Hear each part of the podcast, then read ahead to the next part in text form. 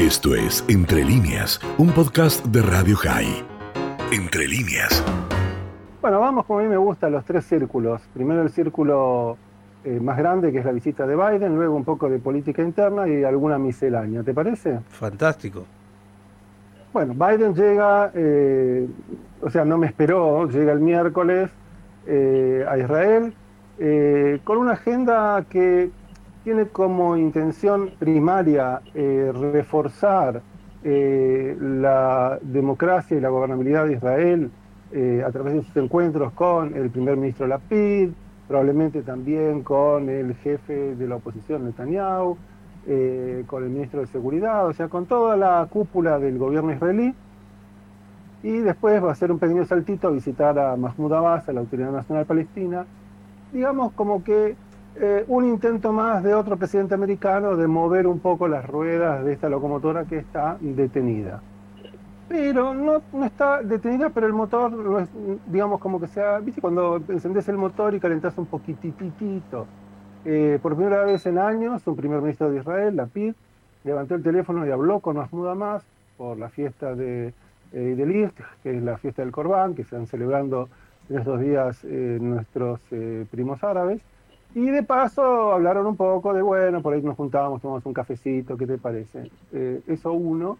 Gantz, ministro de Seguridad, también habló con Abbas para coordinar temas de seguridad durante la visita de Biden, que no haya algo indeseable como lo que ocurrió en Japón, digamos, que sería eh, terrible.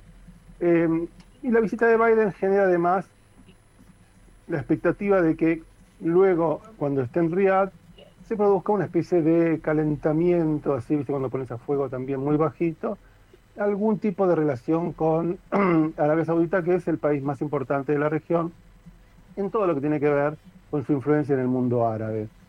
Eh, la miscelánea de esto, ayer ya cuatro helicópteros del equipo de Biden estuvieron sobrevolando Jerusalén, viendo las rutas, revisando. Yo tengo una anécdota para contar de cuando vino Jimmy Carter en el año, creo que fue 80, que estuvo acá. Es que yo trabajaba en un lugar que debía cruzar toda la ciudad y frente a la estación, la antigua estación de tren de Jerusalén, está la iglesia escocesa. Y Carter, que estaba en el Hotel King David en Jerusalén, decidió un domingo a la mañana ir a rezar, que no estaba previsto en la agenda. Por lo tanto, cerraron las calles y estuve cuatro horas sentado en mi coche esperando hasta que él terminó su rezo, muy significativo y sentido en Jerusalén, mucho más cerca de Dios, y después de cuatro horas conseguí llegar al trabajo. Eso es lo que pasa cuando un presidente americano se mueve por la ciudad. Calles cortadas, tráfico insostenible y recomendación parecida a la época del COVID. Mejor quédate en tu casa.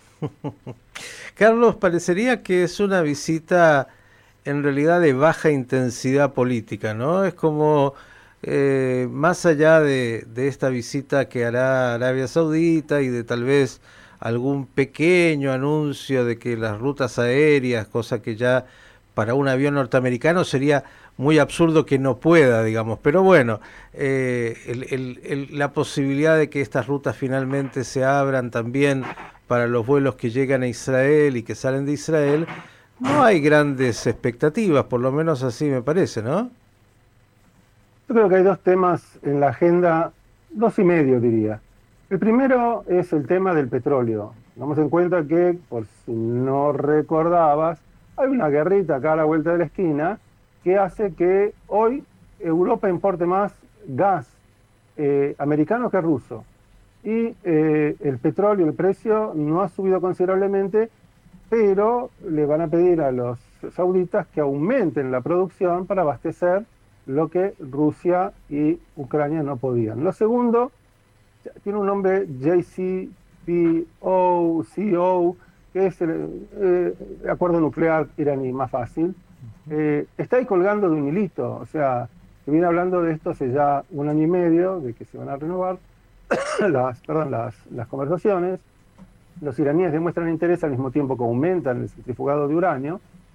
Y, eh, digamos, Israel tiene una posición muy clara, no a que eh, Irán se transforme en un país con potencial nuclear. Los americanos dicen, sí, no va a ocurrir, pero yo siempre hago la misma pregunta, ¿qué van a hacer cuando tiemble la Tierra y no sea por un terremoto, sino porque hicieron un experimento nuclear? Y el medio tema que me quedó pendiente tiene que ver con esto de encontrar un partner para dialogar sobre un potencial acuerdo para resolver algún día el conflicto palestino e israelí con eh, el gobierno. El gobierno ahora es un primer ministro temporario que, como hablamos anteriormente, puede estar mínimo tres, máximo seis, ocho meses, lo que es una eternidad en esta región, y por ahí puede pasar algo. Hay que tener en cuenta que en noviembre hay elecciones de medio término en Estados Unidos y Biden viene un tanto mal pedaleado, necesita sumar puntos por ese lado también y, quedar, y, apoyar a Israel o movilizar eh, el sentimiento israelí en Estados Unidos trae votos. Así que yo creo que esa es la temática general. Bien, has puesto el contexto de esta visita que obviamente significa todo lo que has contado. Vamos al otro círculo.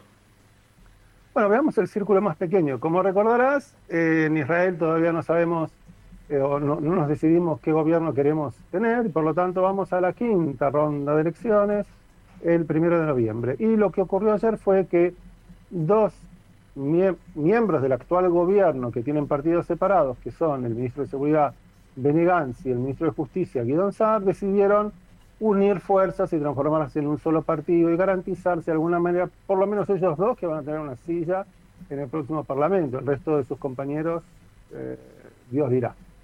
Yo creo que este fenómeno lo hablamos ya en algunas de mis salidas anteriores, que anuncié que iba a haber este tipo de fusiones, porque al estar tan atomizado el electorado israelí, eh, aquel que no llegue a cuatro bancas eh, duerme en Berlín, queda afuera. Y entonces preferible juntarse y tener 13 a 15 bancas y por lo menos estar adentro y ver la posibilidad de conformar gobierno, hay que ver cómo todavía, a quedarse afuera.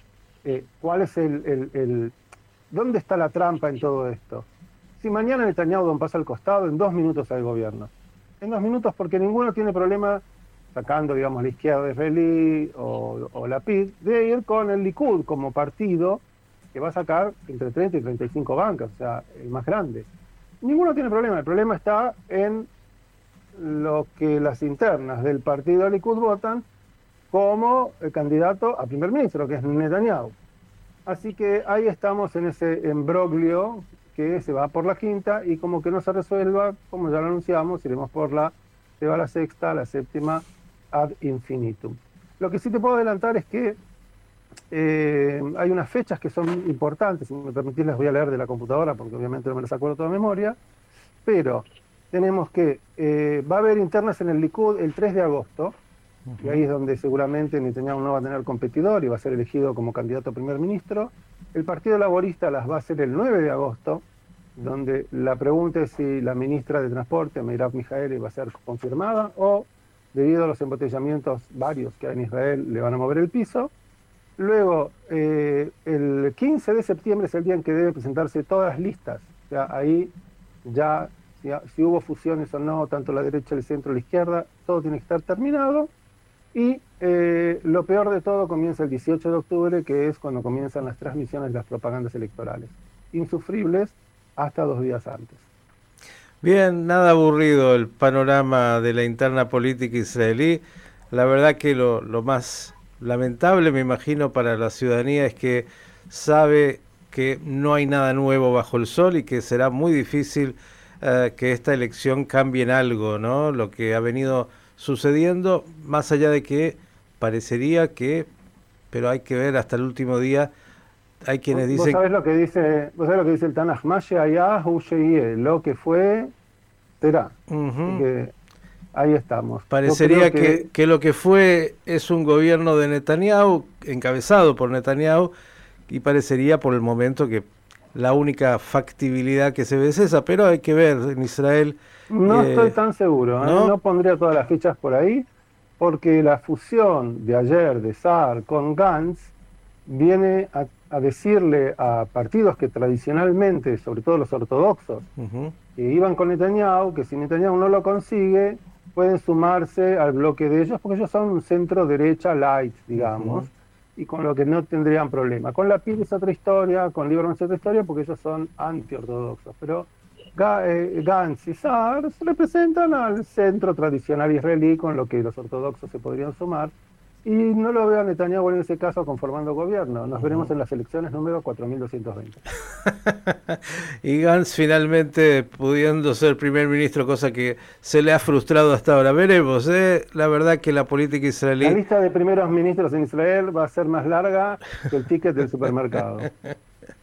¿Qué más tenemos, Carlos? ¿Dijiste alguna miscelánea antes de viajar? Bueno, la miscelánea del día es que eh, el viajar es un placer y debo decir que eh, temo, tiemblo. A ver, eh, el, aeropuerto de Ben Gurión, eh, esta madrugada, cuando yo pasé por ahí, va a estar, van a ver conmigo por lo menos otros 30.000, 40.000 pasajeros, de los cuales esperemos que, qué sé yo, 5.000 reciban sus valijas en destino. Hay todo un tema, no solo de Israel, es a nivel mundial, ¿viste? cuando hablan de la inflación, que en todos lados hay, bueno, todos los aeropuertos del mundo sufren de lo mismo, no hay suficiente cantidad de maleteros y entonces las maletas quedan. Tengo un amigo que viajó de Buenos Aires a España y cuando volvió la valija le llegó a su casa 20 días después, pero en Buenos Aires. Entonces, la miscelánea es que hay un depósito en el aeropuerto donde hay miles de valijas esperando que alguien las venga a reclamar. Pero ese alguien o está paseando o es alguien que eh, ya volvió a su casa y no sabe ni siquiera dónde está la valija y no hay empleados suficientes para este, que se las envíen, como normalmente ocurrió, me ha pasado que la valija no llegó y te la mandan al otro día. Bueno, no es el caso, no solo en Israel, sino también en Europa, así que si tenés un par de gadgets para prestarme, anda preparando por las dudas. Sí, los tengo preparados y por otro lado tráigase algo por lo menos de mano, por si acaso, usted sabe, a esta altura tiene mucha experiencia de viaje. Sí, bueno, pero mis gadgets son mis gadgets. Ah, eso sin duda. ¿Y sabe qué dijo esto? Leí una estadística que dice que Israel recibió un millón ya de turistas después de esta pandemia. Sí, eh, el país ha retomado eh, con ímpetu todo lo que sea turismo. Eh, la semana pasada, para mi programa, hemos filmado a dos raperos latinoamericanos que tienen unos 20 millones de seguidores, que envidia eh, que eh, el Ministerio de Turismo les hace el paseo por todo Israel y lo que ellos llamaban, les llamaba la atención era la cantidad de gente que había en todos los sitios turísticos donde los llevaban a conocer, que son los tradicionales, en la Ciudad Vieja, en el norte, en la Galilea, eh, excavaciones arqueológicas, está todo repleto de gente. Dice, ¿cuánta gente vive en este país? Porque están todos uno amontonado con el otro. y, y, finalmente debo decir que no solo que el turismo se ha reactivado, sino que las rutas de Israel, que normalmente para esta época del año comienzan a vaciarse, todavía están repletas. ¿Por qué? Porque hay mucho turismo que alquila coches y entonces entre todos los que se fueron, pero todos los que vinieron, seguimos con los mismos embotellamientos de siempre.